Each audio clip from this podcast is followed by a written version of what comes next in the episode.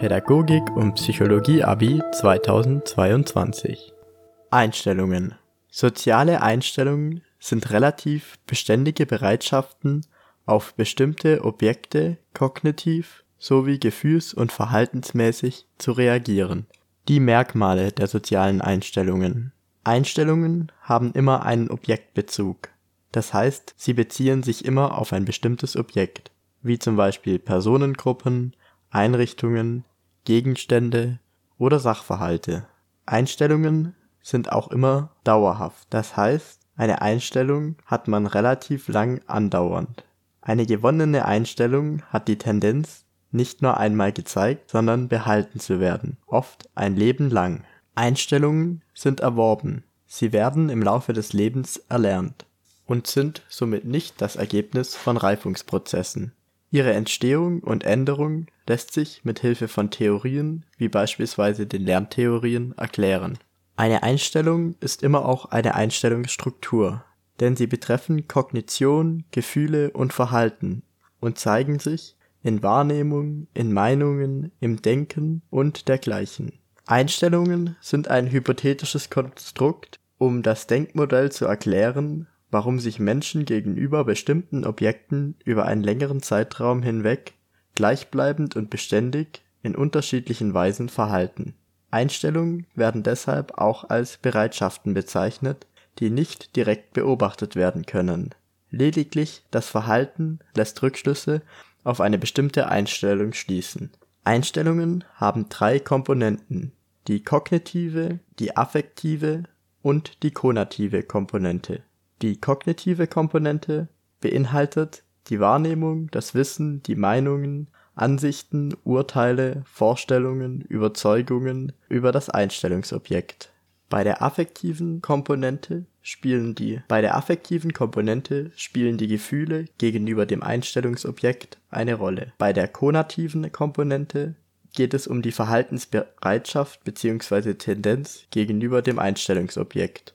Der Systemcharakter. Systemcharakter von Einstellungen oder Einstellungssystemen bezeichnet sowohl die Beziehung der Einstellungskomponenten untereinander als auch den Zusammenhang von verschiedenen Einstellungen. Falls ein inkonsistenter Zustand besteht, wird der Mensch bestimmte Mechanismen zur Abwehr entwickeln oder die Neigung zeigen, seine Einstellung zu ändern, um wieder einen konsistenten Zustand herbeizuführen. Eine Einstellungsänderung ist schwer, wenn viele verschiedene Einstellungen in einem Zusammenhang stehen. Man spricht hier von einem Einstellungssystem. Die Einstellungsänderung ist leichter, wenn weniger Einstellungen im Zusammenhang stehen und so ein geringeres Ungleichgewicht auftritt. Einstellungen können für den Einzelnen wichtig, wesentlich und bedeutsam, also zentral, aber auch unwichtiger bzw. unbedeutend, peripher sein. Einstellung und Verhalten. Verhaltensweisen werden nicht nur von Einstellungen, sondern auch von außerhalb der Einstellung liegenden Faktoren bestimmt. Ein Schüler zum Beispiel lernt trotz negativer Einstellung zum Fach Mathematik sehr viel und arbeitet im Unterricht rege mit um eine gute Note zu erhalten. Mehrere Einstellungen können für ein und dieselbe Verhaltensweise relevant sein.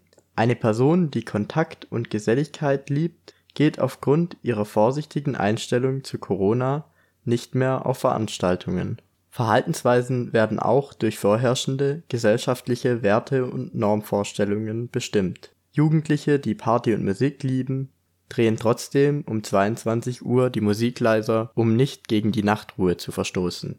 Auch die Kontrollierbarkeit ist sehr wichtig. Eine Person liebt Backen, möchte dies aber nicht vor anderen tun, aus Angst, der Kuchen könnte nichts werden. Auch die Bewertung von anderen Personen beeinflusst das Verhalten. So kann es sein, dass man entgegen seiner Einstellung nicht im Unterricht mitarbeitet, um nicht als Streber dazustehen. Bei Einstellungen, die auf direkten Erfahrungen basieren, ist die Konsistenz eher gegeben als bei solchen, die nicht auf persönlichen Erfahrungen beruhen. Ein Vorurteil bezeichnet eine besondere Form der Einstellung, die nicht auf ihre Richtigkeit hin an der Realität überprüft ist, durch neue Erfahrungen oder Informationen kaum bzw. nicht verändert werden und eine positive oder negative Bewertung des Objekts beinhaltet. Stereotypen sind bestimmte einfache und meist verallgemeinerte Überzeugungen, die sich auf bestimmte Menschengruppen beziehen. Stereotype betreffen die kognitive Seite eines Vorurteils. Vorurteile bewahren und stärken das Selbstwertgefühl, sie dienen der Bewahrung und Aufrechterhaltung von Überlegenheits sowie Machtansprüche, sie rechtfertigen eigene Verhaltensweisen in Bezug auf das verurteilte Objekt, sie helfen zu kategorisieren, sie ermöglichen die Abfuhr von Aggressionen in einer Art, die sozial anerkannt ist Vorurteile reduzieren und schützen uns vor Angst und vor unangenehmer Auseinandersetzung mit der eigenen Person. Bei der Foot-in-the-Door-Technik erbittet man erst einen kleinen Gefallen, bevor man dann mit der wahren Forderung herauskommt. Da die Menschen konsistent erscheinen möchten, ist die Wahrscheinlichkeit höher, dass sie diese Forderung erfüllen werden. Die Entstehung von Einstellungen Einstellungen werden durch Integrationsprozesse mit der Umwelt und durch Identifikationsprozesse erworben und gelernt. Im Wesentlichen geschieht dies durch das klassische Konditionieren, das operante Konditionieren und das Modelllernen gemäß der sozial-kognitiven Lerntheorie nach Bandura. Die Theorie der kognitiven Dissonanz nach Festinger. Die Grundlagen sind die Beziehungen zwischen kognitiven Elementen unter kognitiven Elementen versteht man jedes Wissen, jede Meinung oder Überzeugung über sich selbst oder die eigene Umwelt. Diese kognitive Elemente können irrelevant sein, das heißt, sie haben nichts miteinander zu tun, oder relevant, das heißt, sie haben etwas miteinander zu tun. Sind sie relevant, so können sie entweder konsonant sein, das heißt, ein kognitives Element folgt auf das folgt aus dem anderen, oder dissonant, das heißt, zwei kognitive Elemente stehen im Widerspruch zueinander.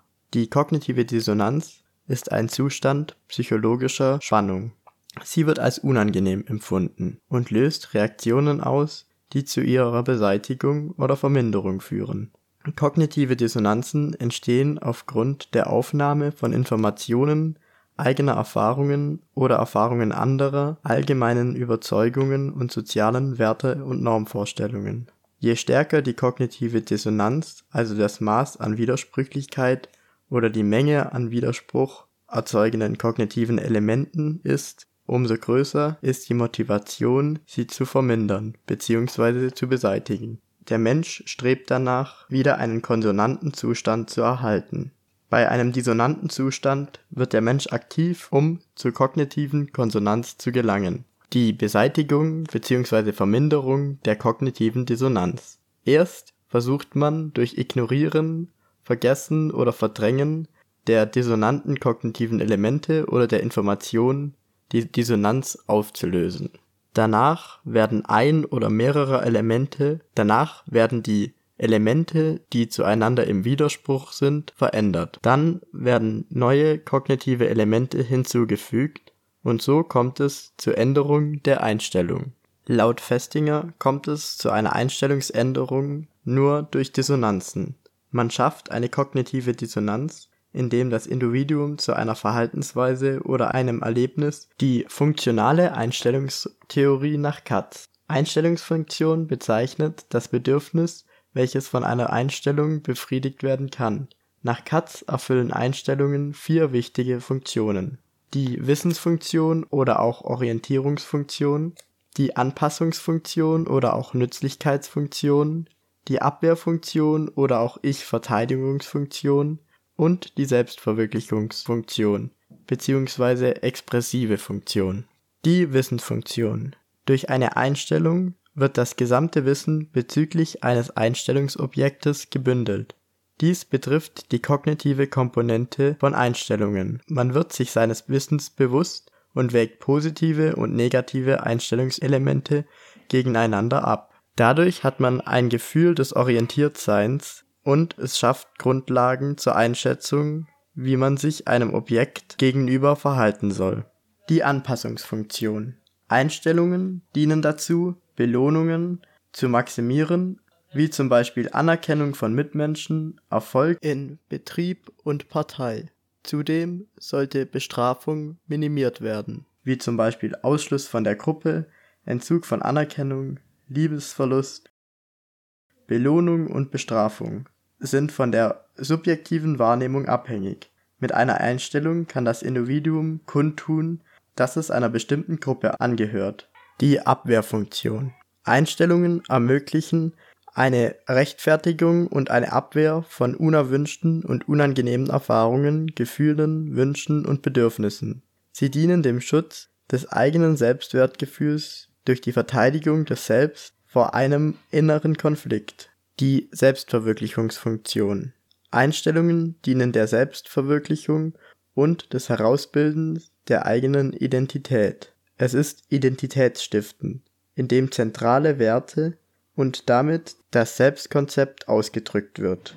Eine Abhebung von anderen und somit einer Stärkung des Selbstwertgefühls. Zu einer Einstellungsänderung kommt es nach Katz, wenn bestimmte Funktionen der Einstellung nicht mehr erfüllt werden oder wenn neu erworbene Einstellungen die Funktionen effektiver oder stärker befriedigen. Die Einstellungsänderung ist am wirkungsvollsten, wenn mehrere Funktionen angesprochen werden